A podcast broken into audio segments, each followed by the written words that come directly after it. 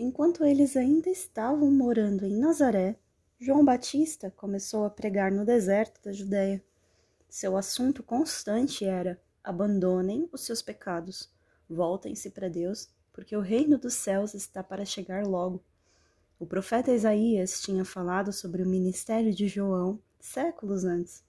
Ele tinha escrito: Eu ouço um clamor que vem do deserto dizendo: Preparem uma estrada para o Senhor endireitem o caminho por onde ele andará.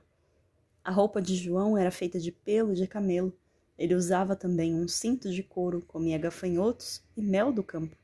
O povo de Jerusalém, de todo o vale do Jordão e de cada região da Judéia, saía ao deserto para ouvir João pregar. E quando eles confessavam os seus pecados, ele batizava todos no Rio Jordão.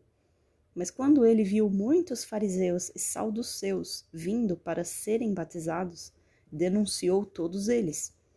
Filhos de serpentes, advertiu-os ele. Quem disse que vocês poderiam escapar da futura ira de Deus?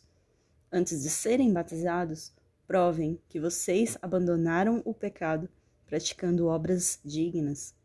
Não tentem escapar assim, pensando: nós estamos salvos porque somos judeus, somos descendentes de Abraão. Isso não prova nada. Deus pode até mudar estas pedras aqui em judeus.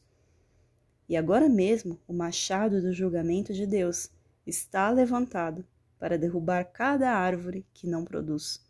Elas serão derrubadas e queimadas. Eu batizo com água aqueles que se arrependem dos seus pecados mas está vindo um outro muito maior do que eu, tão grande que eu não sou digno de carregar os seus calçados.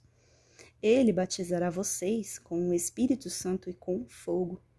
Ele separará a palha do grão, queimará a palha com fogo que nunca vai se apagar, e guardará o grão. Então Jesus foi da sua casa na Galileia ao Rio Jordão para lá ser batizado por João. E João não queria fazer isso. Isso não está bem, dizia ele. Eu é que preciso ser batizado pelo Senhor. Mas Jesus disse: Batiza-me, por favor, porque eu devo fazer tudo o que é certo. Então João o batizou. Depois do seu batismo, logo que Jesus saiu da água, os céus se abriram e ele viu o Espírito de Deus descendo na forma de uma pomba.